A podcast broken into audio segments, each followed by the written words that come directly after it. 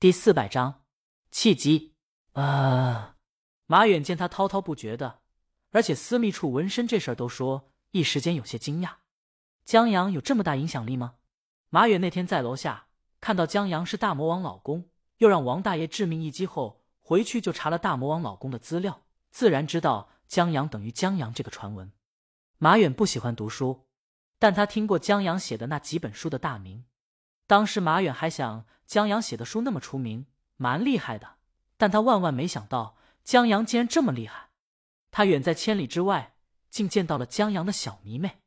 马远回想间，女留学生已经从小王子谈到了奇迹男孩。他太有才了。女留学生说，她从来没见过跨度这么大，还写的这么精彩的作家。江阳就是他偶像。或许察觉到是自己一直在说。女留学生停下，不好意思，我太喜欢江阳了，一说就停不下来。这也是他来找马远搭话的原因。在知道马远跟江阳来自同一个国度后，他不自觉的就想跟马远聊一聊波洛，聊一聊江阳，迫切的想要知道更多的江阳信息，就跟追星的心态差不多。但江阳这星太难追了，江阳不接受采访，也不上电视，更不领奖，也不开通社交媒体账号。这让他的书粉只能去网上看那些捕风捉影的消息，但这些消息有很多谣言，然后靠谱的消息大多也是从中文网上传过来的二手，还不是什么官方信息，始终让人将信将疑，不能确定。没关系，马远摇了摇头，回答女留学生最初的问题。他先说了中文网上的主流猜测，现在十有八九的人认为江阳就是大魔王的老公。女留学生点头，嗯。他们外文网上许多人书粉也这么认为，实在是这对狗男女恩爱秀的收敛不住。远的有奇迹男孩，每一张下面都有一行大魔王作品的歌词。女留学生把这些歌全听了，她觉得特别好听。马远觉得这其中少不了爱屋及乌的原因。至于近的，就不得不提到了罗杰一案的微缩模型了。女留学生太嫉妒了，她见证了罗杰一案这一伟大推理杰作的诞生。还是江阳亲自制作的微缩模型，我太嫉妒那个歌星了。江阳那么年轻，结婚那么早干什么？啊！马远忽然发现，在外面江阳的影响力快超过大魔王了。不过回到刚才的问题，如果女留学生也觉得江阳就是江阳的话，那么江阳跟我住在同一个小区。马远说，女留学生本来还要继续聊微缩模型。想问问中文网上有没有照片之类的放出来。在听到马远这回答以后，他有些猝不及防。什么？Oh my god！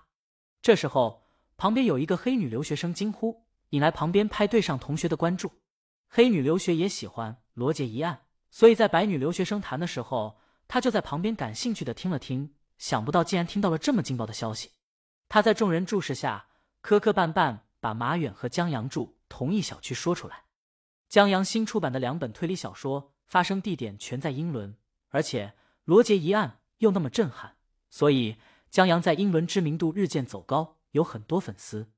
现在听到马远竟同作者住在同一个小区，聚会上的人马上围过来，这可是他们头一次遇见在现实中见过江阳的人。他们七嘴八舌的想要问一些关于江阳的消息：他老婆李鱼漂不漂亮？听说江阳特别帅，江阳生活中是什么样子的？马远知道的不多，好在他外婆说起过，而且他那天也见过江阳，所以还有的说他喜欢玩滑板啊。对他们夫妻挺恩爱的。在回答间隙，马远抬起头，见他身边围了很多人，韩流学生孤零零的站在外面，看他的神态，估计也想知道这些问题的答案。马远尽力回答，终于熬到了聚会散去。呼，马远出来以后，长出一口气。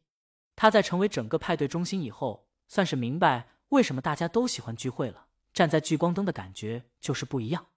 当然，他成为焦点的一切都是江阳带来的。马远回想当初在小区廊下见，只道是寻常，现在才明白那是自己适应留学生活的勇气。马远现在打心眼里感谢江阳。现在江阳要踏着滑板到他面前，他高低的喊一句：“江爷，江爷牛皮！”他进了宿舍，坐在床上。想到他们约好了明天去查理十字街八十四号，这本书几乎名牌跟大魔王老公有关系。之前乱宣传的出版社都道歉和赔钱了。现在那条街的八十四号成了圣地，许多喜欢这本书的人到了这儿都要去那条街的那个店打卡。还有些人看了这本书大受感动，不远万里的寄信到这个地址，向江阳表示感谢之类的。那个白女留学生就曾写过这种信，真好。马远想到明天一起出去玩，大约知道他留学生活要正式开始了，他的不适应一扫而空。本来觉得憋闷、待不下去的留学生活，也变得有了期待。这一切都因为江阳。马远现在恨不得拿出手机找到江阳照片，然后点一根香，把手机供起来。当然，这是开玩笑。就在马远心情愉悦、乱七八糟想的时候，他手机响了。马远拿出手机，是他妈来的视频。他前几天说了自己的不适应，他妈挺关心的，也挺焦急的。这几天得空就给他视频。马远每次视频都倒苦水，但今天他妈在视频接通以后，刚要说话，忽然见马远心情不错，还挺高兴的。他妈意外，远没事儿吧？没事。马远把今天的事儿说了。江阳在这边特别出名，妈，你帮我多买几本中文版江阳的书。算了，你全给我买一套吧。然后小王子精装版你多买几本。这边有几个书迷喜欢收藏原版书。他妈答应一声。还问要不要给你要个签名？马远千万别，他的江爷从来没承认过江阳是他。马远让他妈把书寄过去就行，什么也别签。然后马远让妈妈把手机给外婆。